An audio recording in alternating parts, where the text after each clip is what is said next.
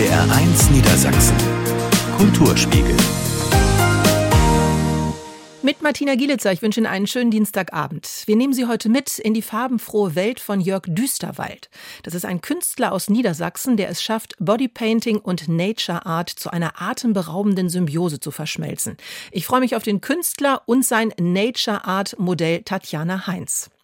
Dann geht es nach Emden. Der Münchner Galerist Otto van de Loo hatte eine enge Verbindung zur Kunsthalle Emden. Am 9. März wäre van de Loo 100 Jahre alt geworden. Ihm zu Ehren hat die Kunsthalle Emden jetzt die Schau Bilder wie Energiemaschinen eröffnet. Wir haben sie uns angesehen. Ich freue mich sehr, dass Sie da sind.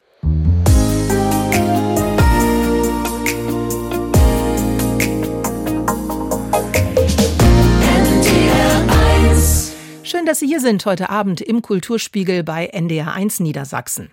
Kommen Sie mit uns mit in die farbenfrohe Welt von Jörg Düsterwald. Ein Künstler aus Niedersachsen, der es tatsächlich schafft, Bodypainting und Nature Art zu einer atemberaubenden Symbiose zu verschmelzen. Was das genau ist, das werden wir gleich verraten. Ich freue mich jedenfalls sehr, dass Jörg Düsterwald heute Abend zu Gast hier bei mir im Kulturspiegel ist und mitgebracht hat er seinen Bildband und das Nature Art Modell Tatjana Heinz. Herzlich willkommen. Hallo, vielen Dank. Hallo. Jörg, vielleicht zu Beginn erstmal, was ist das für ein Projekt Nature Art, farbige Symbiosen? Als freischaffender Künstler habe ich ja durchaus auch mit Modellen zu tun und mir geht es äh, darum, Personen und die Natur zusammenzubringen, eine Symbiose herzustellen zwischen der Natur, der Umgebung und dem Menschen insgesamt. Wie kommt man dazu, Bodypainting zu machen, also Körper anzumalen? Es ist halt eine spannende Aufgabe. Ne? Es ist so, wenn man im Atelier arbeitet, auf Papier oder auf Leinwand, das ist eine Sache, aber Bodypainting ist halt dreidimensional und die Leinwand lebt auch noch und das ist einfach auch eine besondere Herausforderung. Was ich immer so großartig finde beim Bodypainting, gerade jetzt auch bei diesem, was du gemacht hast mit diesem Bildband, die Modelle, die sind angemalt und verschmelzen mit der Natur. Also man muss wirklich dreimal hingucken, um zu finden, wo ist denn jetzt das Modell. Also seien es jetzt irgendwie Sonnenblumenfelder, wo auf einmal, ach Gott, da, da ist ja ein Modell dazwischen, die ist ja angemalt wie eine Sonnenblume. Das finde ich ist eine großartige Kunst. Wie übt man das, Jörg? Ja, richtig üben kann man das eigentlich nicht. Man muss sich einfach auf die Motive einlassen und es einfach ausprobieren und sich ranwagen. Das ist ja auch immer ein längerer Prozess. Das ist nicht in kurzem Zeitraum gemacht, sondern manchmal über viele Stunden hinweg, bis dann die Symbiose auch hergestellt ist. Man muss ja auch Lichtverhältnisse beachten, äh, dass es insgesamt nachher ein gutes Foto ergibt. Dann Bodypainting ist ja eine vergängliche Kunst und es soll natürlich hinterher dann auch Fotos geben. Und die Farben müssen stimmen. Also, ne, das muss ja auch alles eins zu eins sein, dass man nicht merkt, so hört, da passt ja irgendwie doch was nicht dazwischen. Und wir haben auch das Modell dabei, die nämlich äh, auch mit in diesem wunderschönen Bildband zu bewundern ist, Tatjana Heinz. Wie war das für dich, Tatjana, Modell zu sein und dann so mit der Natur zu verschmelzen? Das ist schon eine spannende Sache, muss ich sagen. Also ich kenne es ja sonst äh, als Model vor der Kamera zu stehen. Das ist aber eine ganz andere Herausforderung nochmal, muss ich sagen. Beim Bodypainting dieses ewig lange Stillhalten, wirklich stehen über Stunden. Und dann kann man sich das als Model selber gar nicht vorstellen, wie das hinterher wirkt. Und dann sieht man hinter die Fotos und denkt sich, wow, das hätte ich jetzt so nicht erwartet. Also das ist schon echt eine spannende Sache. Wenn du sagst, es dauert stundenlang, Jörg, erzähl mal, für jedes Einzelne, wie lange brauchst du dafür, für so ein Bild, bis es dann wirklich fertig ist, bis der Körper angemalt ist, bis alles zu 100 Prozent stimmt? Ja, es ist halt auch ein längerer Prozess, der auch Vorbereitung bedarf und auch eine Nacharbeit dann. Wenn ich eine Idee habe, eine Location habe, dann muss ich da, sofern es sich regional machen lässt, auch mehrmals hinfahren, äh, schauen, wie die Lichtverhältnisse sind und äh, dann das Anmalen selbst dauert mehrere Stunden. Also äh, vier, fünf, sechs Stunden ist manchmal nicht ungewöhnlich, weil man ja die Strukturen und die Farben auch genau anpassen muss. Und ich muss also schon, wenn wir um 10 Uhr anfangen, muss ich so viel Fantasie haben zu wissen, wie ist das Licht um 16 Uhr. Und das ist halt wirklich eine spannende Herausforderung und bedarf immer einen längeren Prozess. Und wie hast du die Orte ausgesucht, wo die Fotos dann gemacht wurden, wo die Modelle dann standen? Ja, ich suche natürlich immer Orte, wo viel Struktur ist, wo ein bisschen Farbe ist. Für mich ist das jedes Bild immer auch ein Gesamtkunstwerk. Also die Location muss passen, das Modell muss passend dazu sein, die Bemalung muss gut sein und das Foto selbst muss auch gut sein. Also es sind immer mehrere Komponenten. Und die, ja, die guten Locations findet man eigentlich eher zufällig. Also wenn man sich auf den Weg macht und sagt, ich wünsche mir jetzt einen besonderen Baum, den findet man natürlich in dem Moment gerade nicht. Ne? Nein, das sind dann die Momente, wo du sagst, genau, der Baum, den merke ich mir jetzt und da kommen wir dann irgendwann mal hin. Was ist das denn für eine Umgebung gewesen, wo du warst, Tatjana? Da waren wir in Helmstedt. Das waren die sogenannten Sandberge, also alles in Erdtönen, es war auch sehr warm den Tag, muss ich sagen. Das Gute ist, die Farbe schützt auch vor UV-Strahlen. Also ich hatte keinen Sonnenbrand. Aber da muss man natürlich auch drauf achten, ne? dass man Kopfbedeckung irgendwie aufhat, auf jeden Fall, wenn man da über Stunden in der Sonne steht. Unsere Hörerinnen und Hörer sind natürlich ganz gespannt. Was sind denn das überhaupt für Motive? Erzähl doch vielleicht mal, Jörg, was sind das alles für, für Orte, an denen ihr wart? ich versuche halt eine gute Mischung hinzukriegen und auch die Jahreszeiten zu berücksichtigen und das ist eben auch eine besondere Herausforderung bei dem Projekt, weil die Natur und das Wetter gibt den Takt vor. Und es nützt mir gar nichts, wenn ich im Februar mir überlege, ich hätte gerne ein schönes Mondbild, weil das habe ich dann nicht, sondern da sind dann die Zeitfenster auch sehr begrenzt. Und so versuche ich halt über das ganze Jahr hinweg schöne Plätze zu finden. Da sind Herbstmotive dabei mit schönem Herbstlaub, aber eben auch Blumensituationen, Gladiolen gibt es, es gibt Mondfelder, äh, es gibt auch mal ein Strohfeld. Es gibt auch Küstenmotive mit Sand und Wellen. Also ich versuche eine wirklich schöne Mischung hinzubekommen und das gelingt mir auch ganz gut, glaube ich. Doch, es ist ein schöner Bildband geworden, auf jeden Fall. Da sind diese ganzen Bilder drin. Mensch und Natur, ein Körperkunstprojekt von Atelier Jörg Düsterwald. Wenn man dann hinterher diesen Bildband in der Hand hat, was ist das für ein Gefühl, Jörg? Weil, wie du schon gesagt hast, eigentlich ist es ja vergänglich, was du machst deshalb gibt es jetzt auch dieses Buch, weil ich habe da schon so viel gemacht, bin ja jetzt nun 30 Jahre, über 30 Jahre schon als freischaffender Künstler tätig und es ist sehr viel entstanden und ich wollte es einfach mal zusammenfassen und in dem Buch sind wirklich ja alle Motive drin mit vielen Background-Geschichten und zusätzlichen Informationen und äh, Making-of-Bildern, um einfach dieses ganze Projekt auch mal zu dokumentieren. Es ist einfach im Laufe der Zeit sehr, sehr viel entstanden und das macht ein bisschen stolz und äh, es ist einfach schön, das mal so auch in Hardware zu haben. Nicht nur digital auf dem Rechner die Bilder zu haben, sondern auch in Hardware, also ins, in die Hand zu nehmen und immer mal drin zu blättern und zu gucken und zu lesen. Tatjana, als ja Modell, wie stolz bist du, wenn du jetzt diesen Bildband anguckst und ähm, dich dann findest? Sehr, sehr. Ich muss sagen, ich bin zurzeit ja auch das Covergirl von dem Kalender 2024. Das hat er mir gar nicht vorher verraten. Es war dann eine Überraschung. Ich muss sagen, doch, da, da war ich schon sehr stolz drauf. Und was hat dir am meisten Spaß gemacht? Weil sechs Stunden stillstehen, muss ich sagen, hätte ich wahrscheinlich ganz schnell, dass ich sagen würde, oh nee, das dauert mir alles zu lange. Nee, die komplette Zusammenarbeit ist es. Man quatscht ja, man schweigt ja nicht, man macht Blödsinn. Also es macht von vorne bis hinten komplett Spaß mit Jörg. Die Leute, die sich so ein Bildband zu Hause anschauen, was willst du denen vermitteln, Jörg? Einfach mal bewusst auch in die Natur zu gehen und auch mal hinzugucken, wie schön wir das eigentlich haben und dass eben wir Menschen und die Natur auch zusammengehören und eben diese Symbiose, die ich auch darstellen will. Und es muss nicht immer so sein, dass die Personen komplett verschwunden sind. Dann würde ich ja meine Arbeit komplett verstecken auch. Äh, manchmal ist es auch offensichtlicher. Und diese Verbindung einfach herzustellen zwischen Mensch und Natur, das ist eigentlich die Botschaft, die ich damit vermitteln will, äh, mal gut hinzugucken, weil wir die Natur ist nun mal sehr wichtig und wir gehen leider sehr nachlässig damit um. Und vielleicht mal als kleinen Hinweis, Mensch, das ist so klasse hier, da sollten wir uns ein bisschen besser drum kümmern. Wie sieht es mit neuen Projekten aus? Ach, ich habe immer so viele Ideen. äh, und ich mache ja auch noch ein paar andere Sachen. Ich mache ja auch meine Bilder, mache Ausstellungen, halte Vorträge. Und äh, das ist immer so ein Mix aus all diesen Dingen. Ich habe auch schon ein bisschen fantasiert, ob es noch mal ein zweites Buch geben wird äh, mit meinen abstrakten Sachen, die auch im Studio entstehen. Das hat mit diesem Projekt dann gar nichts zu tun. Aber es ist halt sehr viel passiert und äh, da kann schon sein, dass da noch ein bisschen was kommt. Also ich habe auf jeden Fall noch einiges vor. Sehr schön, da freuen wir uns drauf und ich bedanke mich ganz herzlich, dass ihr hier zu Gast bei mir gewesen seid im Kulturspiegelstudio. Tatjana Heinz und Jörg Düsterwald.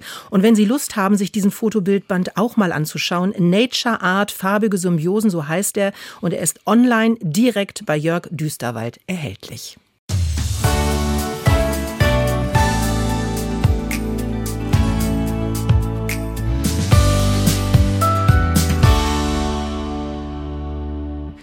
Freue mich, dass Sie bei uns sind hier im Kulturspiegel bei NDR 1 Niedersachsen. Der Münchner Galerist Otto van de Loo hatte eine enge Verbindung zur Kunsthalle Emden und hat deshalb 1997 einen großen Teil seiner Sammlung, und das sind rund 200 Werke, dorthin gestiftet. In diesem Jahr, am 9. März, wäre van de Loo 100 Jahre alt geworden. Ihm zu Ehren hat jetzt die Kunsthalle Emden am Wochenende die Schau Bilder wie Energiemaschinen eröffnet. Helgard Füchsel war für uns dort. 16 Bilder mit riesigen Gesichtern, teils fratzenartig verzerrt, teils lustig wie Karikaturen, mal mit verwischten Konturen oder mit Farbspritzern gesprenkelt, aber immer noch sind die Persönlichkeiten zu erkennen. Die Ausstellung beginnt mit den Porträts der Künstler, die zum engeren Kreis um den Galeristen Otto van de Loo gehörten.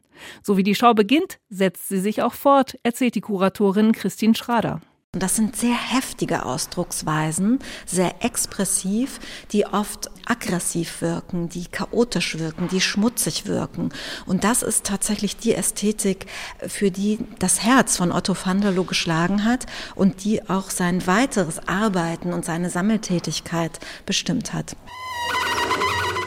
Zu sehen sind beispielsweise Bronzeplastiken der Künstlerin E. Ernele. Sie hat damit offenbar Kindheitserlebnisse aus dem Zweiten Weltkrieg verarbeitet. Einige der dunklen Gebilde erinnern an zerfetzte menschliche Körper. Der Däne Asker Jorn dagegen malt mit grellen Farben.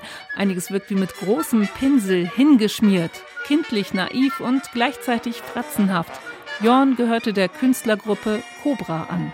Künstler wie die Cobra die wollen eben auch alles das, was es an offizieller Ästhetik gegeben hat im Faschismus, und das ist der Realismus, zerstören, attackieren, kaputt machen. Und das machen sie, indem sie sich auf die Kunst von Kindern beziehen, auf die Kunst von Menschen mit psychischen Ausnahmeerfahrungen. Die Kunsthalle präsentiert Werke von 24 Künstlerinnen und Künstlern, die Van de Loo unterstützt und ausgestellt hat, darunter Miriam Kahn, Heimrat Brehm, Antoni Tapies oder Judith Reigel.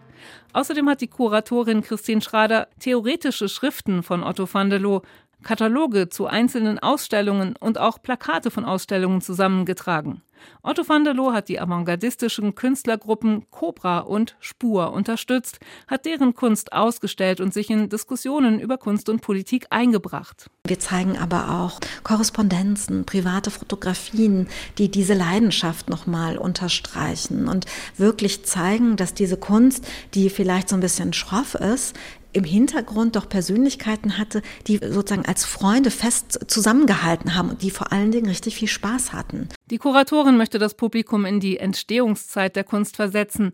Die Werke hängen ohne weitere Informationen an den Wänden oder stehen auf Podesten.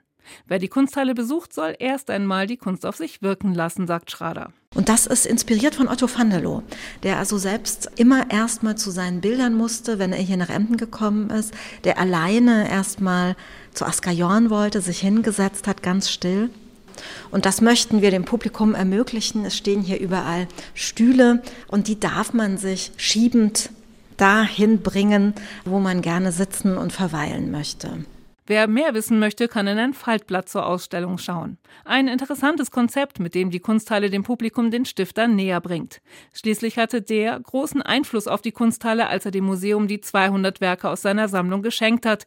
Nicht nur, weil sie die Sammlung inhaltlich ergänzten, betont die Kunsthallensprecherin Ilka Erdwins ganz wesentlich. Das kann man gar nicht hoch genug schätzen, denn durch die Schenkung, die ja verbunden war mit dem Wunsch, dass die Sachen ausgestellt werden und nicht im Depot verschwinden, das heißt, wir mussten bauen, war ja quasi damit der Grundstein gelegt für diese großen baulichen Erweiterungen, die wir dann danach erfahren haben. Zusätzlich zur Ausstellung zu Van de Loo präsentiert das Museum eine Schau zum Expressionismus.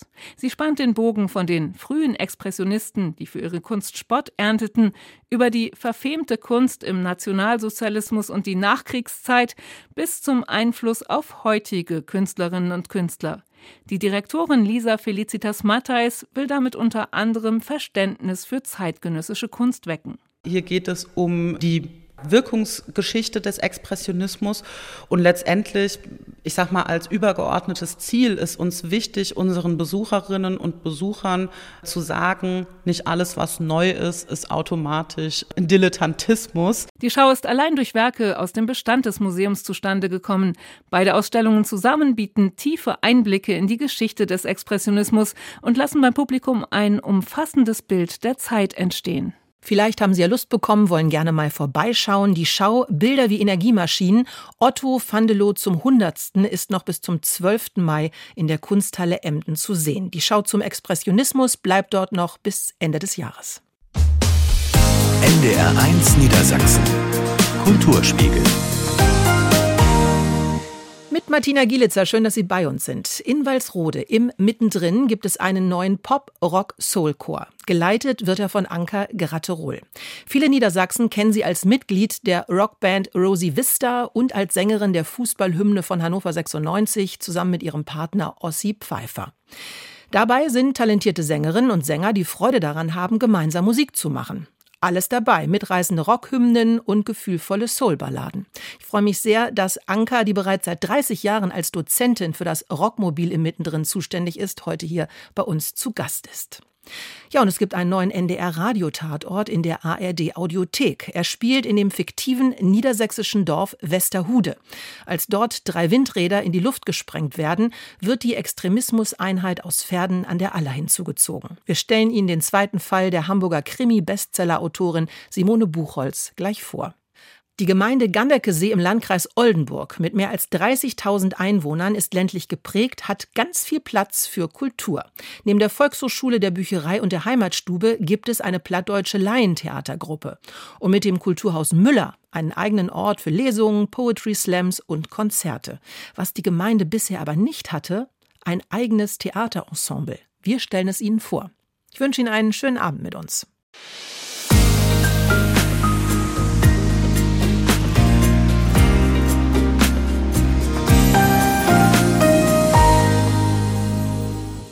Der Dienstag im Kulturspiegel hier bei NDR 1 Niedersachsen. Ich freue mich sehr, dass Sie dabei sind. In Walsrode gibt es einen neuen Pop-Rock-Soul-Chor und geleitet wird er von Anka Gratterol im Mittendrin. Viele Niedersachsen kennen sie ja als Mitglied der Rockband Rosi Vista und als Sängerin der Fußballhymne von Hannover 96 zusammen mit ihrem Partner Ossi Pfeiffer. Mit dabei sind ganz viele talentierte Sängerinnen und Sänger, die einfach Freude daran haben, gemeinsam Musik zu machen. Mit dabei Rockhymnen, sehr mitreißend und gefühlvolle Soulballaden. Geleitet wird das Ganze von Anka, die bereits seit 30 Jahren als Dozentin für das Rockmobil im Mittendrin zuständig ist. Anka, ich freue mich riesig, dass du heute hier bei mir bist im Kulturspiegelstudio. Ich auch. Sehr schön. Super. Kannst du uns vielleicht mal erst so einen kurzen Überblick geben über dieses neue Chorprojekt im Mittendrin in dem Kulturzentrum? Oh, das ist für mich eine neue Herausforderung. Eine Band, äh, ich fangen wir mit am Anfang. Ich unterrichte in äh, mittendrin diesem Jugendzentrum in Walsrode schon seit über 30 Jahren. Ja, letztes Jahr habe ich den 30. gefeiert. Und da habe ich generell Bands, so Kinder zwischen 6 und 60. ja, meistens Jugendliche, selbstverständlich, aber auch mal ältere Bands. Und eine meiner Bands ist, ist, jetzt nicht mehr dabei und dachte, ja, was machen wir diese eine Stunde neue Band? Nein, vielleicht was anderes. Und kam mir diese fantastische Idee, einen Chor zu gründen. War interessant, mal was anderes. Ne? So viele Jahre das Gleiche, dachte ich mal was anderes. Und die Frau, die da aufpasst, im äh, Jugendzentrum, gab eine Anzeige in der Zeitung und wir warten und da sagte sie schon, Anka, da sind schon zwölf draußen. Ich sagte, oh, äh, ja, ich dachte zehn, zwölf, naja, nicht, dass noch mehrere kommen. Ich sagte, ja, ich weiß es nicht, ich habe das Gefühl, dass es noch mehr wird. Ich sagte, ja, gut, 16, egal, schaffe ich auch, ne?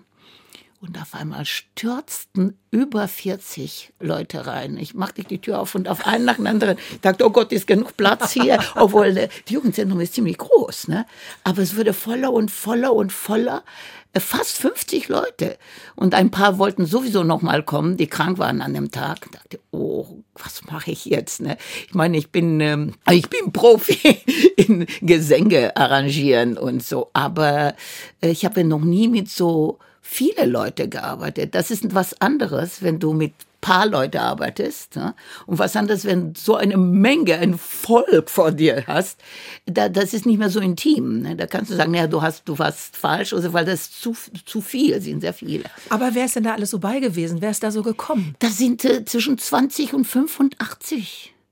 Das war eine ältere Dame, die 85 war und dachte, ja, warum nicht? Ich meine, wenn sie Spaß daran hat, es ist frei für allen. Selbstverständlich waren mehr Frauen als Jungs. Ich glaube, es waren nur sechs Männer und den Rest noch Frauen. Aber alle sehr, äh, sehr glücklich, dass sowas in äh, Walsrode gibt. Ich hörte, dass es schon ein paar Chöre da gab oder noch etwas ist, aber ich habe von Anfang an gesagt, ich hätte gerne kein Kirchenchor. Nicht, weil ich sowas gegen habe, aber ich kenne mich nicht aus mit sowas. Ich mache nur das, was ich kenne, und zwar Pop, Rock und Soul. Das ist was anderes. Das heißt nicht erstmal Gospel geht, weil Gospel auch so ein souliges Teil drin hat, aber den Rest mit den Kirchenchöre und auch nicht auf Deutsch. Ich mache alles auf Englisch. So die Songs, die ich kenne und ich singe auch ähm, hauptsächlich auf Englisch. Und wie soll das jetzt weitergehen? Ja, da habe inzwischen äh, sind noch zwei, äh, ich war noch zwei Male da und dachte mal gucken, das erstmal war noch Schnuppertermine. Und jetzt äh, sollten Sie sich auch anmelden. Und da waren schon 32 angemeldet. Und ich glaube, nächste Mal werden noch ein paar kommen. Äh, und ich lasse das, ich lasse das laufen. Ich weiß es nicht wie. Ich habe schon ein paar Songs angefangen. Ich habe so selbstverständlich was Einfaches, ein Song, der alle Leute kennen, und zwar Stand By Me. Ne? When the night has come and the land is dark. So. Ja, sehr schön. Und äh, das lief sehr gut, erstaunlich gut, weil hin und wieder hätte man, man hätte auch Pech haben können, dass die Leute unmusikalisch sind. Und when the night is coming. Und, die, waren, die waren richtig gut. Die waren gut und fanden auch sehr schön, hatten auch sehr viel Spaß. Die beiden mal und, und noch mal noch ein Song, äh, Chain of Fools von Aretha Franklin. Das haben die auch richtig geschafft. Es sind nur die Anfänge, ne, noch nicht den ganzen Song, aber es ist richtig toll. Aber jetzt habe ich eine Arbeit, weißt du, jetzt habe ich Arbeit. Das hast du dir vorher nicht so gedacht, nein, ne? Nein, nein, ich wollte weniger, aber jetzt habe ich mehr. aber wenn jetzt beispielsweise noch jemand das hört heute Abend und Lust hat, mitzumachen, kann er noch vorbeikommen ja, oder seid ihr jetzt? Vorbeikommen. Ich habe meine Kollegin Jutta Weinhold gefragt, die schon längere Zeit einen Chor hat und äh, äh die sagte, Mensch, du kannst so viele nehmen, wenn du willst, weil nicht alle bleiben dabei. Die Sache Familie und so. Und da weiß man nicht, wer dabei bleibt. Auch wenn die es wollen, können es die nicht. Ne? Das ist besser, wenn mehrere kommen dann bis am Ende bleibt so ein Kern, bis am Ende bleibt so ein Kern von Menschen, die mitmachen. Und der Kern wird auf jeden Fall groß sein, das weiß ich.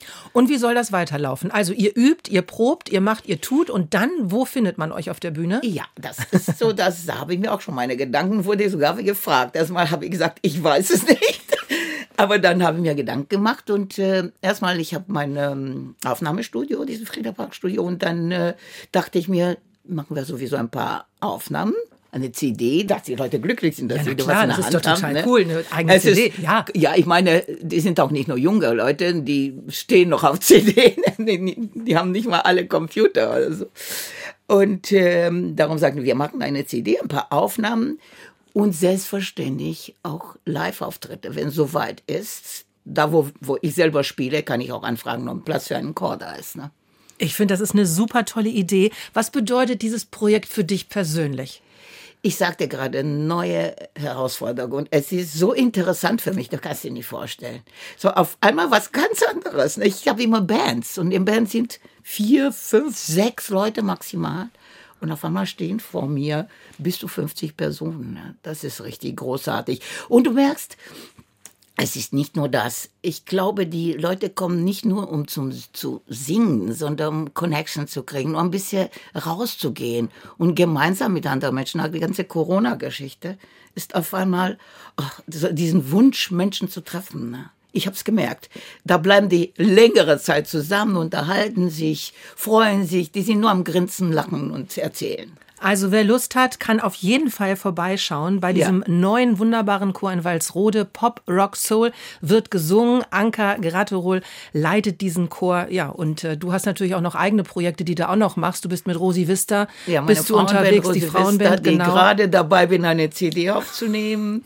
Und gerade, ja, super, super. Weniger ne? arbeiten wird nicht bei dir. Nee, nee, nee weniger nicht. nicht. Um älter ich werde, um mehr Arbeit kriege ich.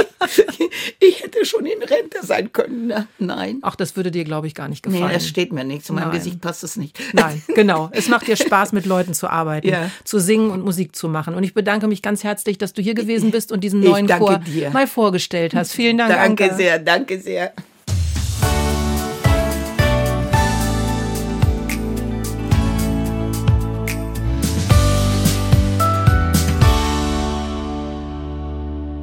Jetzt wird es spannend hier im Kulturspiegel bei NDR 1 Niedersachsen. Es gibt nämlich einen neuen NDR Radiotatort in der ARD Audiothek. Er spielt in dem fiktiven niedersächsischen Dorf Westerhude. Als dort drei Windräder in die Luft gesprengt werden, wird die Extremismuseinheit aus Pferden an der Aller hinzugezogen. Susanne Birkner über Bomber, den zweiten Fall der Hamburger Krimi-Bestseller-Autorin Simone Buchholz. Ich liebe es, Hörspiele zu schreiben, weil es für mich eine wahnsinnig inspirierende Arbeit ist. Denn äh, ich selbst schreibe das ziemlich schnell, weil ich Dialoge einfach gerne und schnell schreibe. Und dann kommt das Team und macht da was draus. Das finde ich wahnsinnig schön. Und diesmal hat Simone Buchholz, die Extremismus-Spezialistin Gina Scarafilo und ihren Partner Philipp von Treuenfels, gespielt von Nina Kronjäger und David Formweg, in die niedersächsische nächtliche Dorfeinsamkeit geschickt. Die Kollegen sagen, das waren vermutlich simple Rohrbomben mit Schwarzpulver und Fernzündung. Alter! Wow, Boys, wow. Naja, als, als Mädchen hat man vielleicht nicht so viel mit Do-it-yourself-Bomben zu tun. Ihr habt ja keine Ahnung. Es ist erst der zweite Fall von Gina Philipp und der verdeckten Ermittlerin Jules. Und das Schauspielteam um Hauptdarstellerin Nina Kronjäger zeigt sich völlig begeistert von der Besetzung des Hörspiels. Wir sind Fan von all unseren Gästen. Ich meine, da kommt hier ins Studio für Polizist 1 Bjarne Mädel. Da schnallst du erst mal ab. Oder äh, die ganzen tollen Herrschaften, die im Bomber die alten WG spielen. Hildegard Schmal, Brigitte Janner, Ulrich Gebauer und Peter Franke. Das ist einfach, wir haben uns weggeworfen vor Lachen, als wir mit denen aufgenommen haben. Hm. Und von dem, was da drüben an den Windrädern passiert ist, haben Sie also wirklich nichts mitbekommen? Ja, dass da was explodiert ist, das haben wir schon gehört, aber so interessant ist es ja auch nicht. Ich meine auch eher, ob Sie vor den Sprengungen was beobachtet haben. Merkwürdige Geräusche, auffällige Bewegungen, ungewohnte Lichter. Nein. Bisschen viele Rehe vielleicht dieses Jahr. Da es weder Spuren noch Bekennerschreiben für die Bomben gibt, bietet die merkwürdig entspannte Alten-WG auf dem Resthof in Sichtweite der zerbombten Windräder einen ersten Ermittlungsstrohhalm. Jules wird als Pflegerin für die bettlägerige Heidelinde eingeschleust. Zwischen den beiden Frauen entspinnt sich eine zarte Freundschaft, herzzerreißend schön gespielt von Hannah Plass und Hannelore Hoger. Als noch viel Bewegung war, fand ich Liegen zwischendurch ganz toll. Auch mit anderen. Wenn du verstehst, was ich meine. Männer oder Frauen? Oh, mal so, mal so. Wie es eben gerade gepasst hat. Findest du das blöd? Überhaupt nicht. Auch das verstehe ich sehr gut. Habe ich mir fast gedacht. Die war ja ziemlich kaputt. Und durch diese Begegnung mit dieser jungen Frau erholt sie sich etwas wieder. Ja? Erinnert sie sich an früher vielleicht oder an Mitgefühl und an Zärtlichkeit und so. Das ist ja das, was, würde ich mal denken, die Liebe ausmacht. Währenddessen nehmen Gina und Philipp sich das Dorf vor, in dem immer mehr Bomben hochgehen und stoßen auf einen historischen Schützenverein mit rechtskonservativer Gesinnung und einer Menge Schwarzpulver im Vereinsheim. Wir zeigen, wer die Herren im Haus sind. Wir übernehmen. Aber es sind überall Bullen, Walt. Ich wette mit dir, dass keiner von denen gedient hat. Regisseurin Eva Soloch und Komponist Zickerman arbeiten den Kontrast toll heraus. Das Ernsthafte, Heidelindes Krankheit und das Altern und die komischen Elemente der sich formierenden Dorftrumpisten. Trotz des ganzen Gebombes Ein surrealer, wunderbar ruhig erzählter Radiotatort. Also unbedingt mal reinhören in den neuen NDR Radiotatort. Sie können ihn hören in der ARD Audiothek. Er heißt Bomber.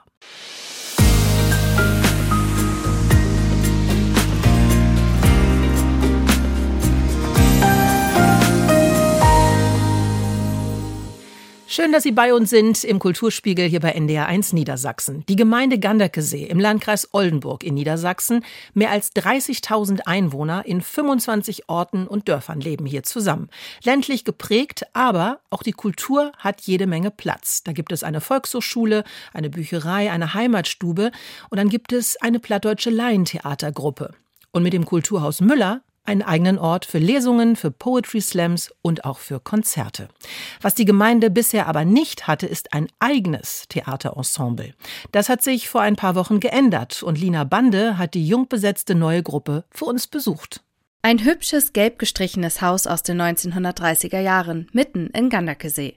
Hier war mal eine Gaststätte drin, dann eine Arztpraxis und seit fast 40 Jahren hat die Kultur hier ihr Zuhause. Mit rund 100 Veranstaltungen jedes Jahr. Aber Kulturmanager Oliver Benecke wollte noch mehr. Wir als Kulturmacher und Macherinnen wir müssen uns schon überlegen, wie man Bindungen erzeugt an solche Häuser und das geht nur um über gemeinsames Erleben. Und äh, ja, es, es war tatsächlich so bei mir im Hinterkopf, das Haus braucht eine Gruppe, eine Theatergruppe. Was für ein Glück, dass Theaterpädagogin Martina Bruniers einen Raum suchte für ein neues Projekt. Sie arbeitet an verschiedenen Theatern in der Umgebung, immer mit jungen Leuten, und die wollte sie nun auch direkt mitbringen. Win-Win-Situation also. Der Kulturmanager sagte sofort zu und überlässt nun sein Haus einmal die Woche dem zwölfköpfigen Ensemble. Und jetzt dürft ihr euch überschwänglich herzlich um den Hals fallen.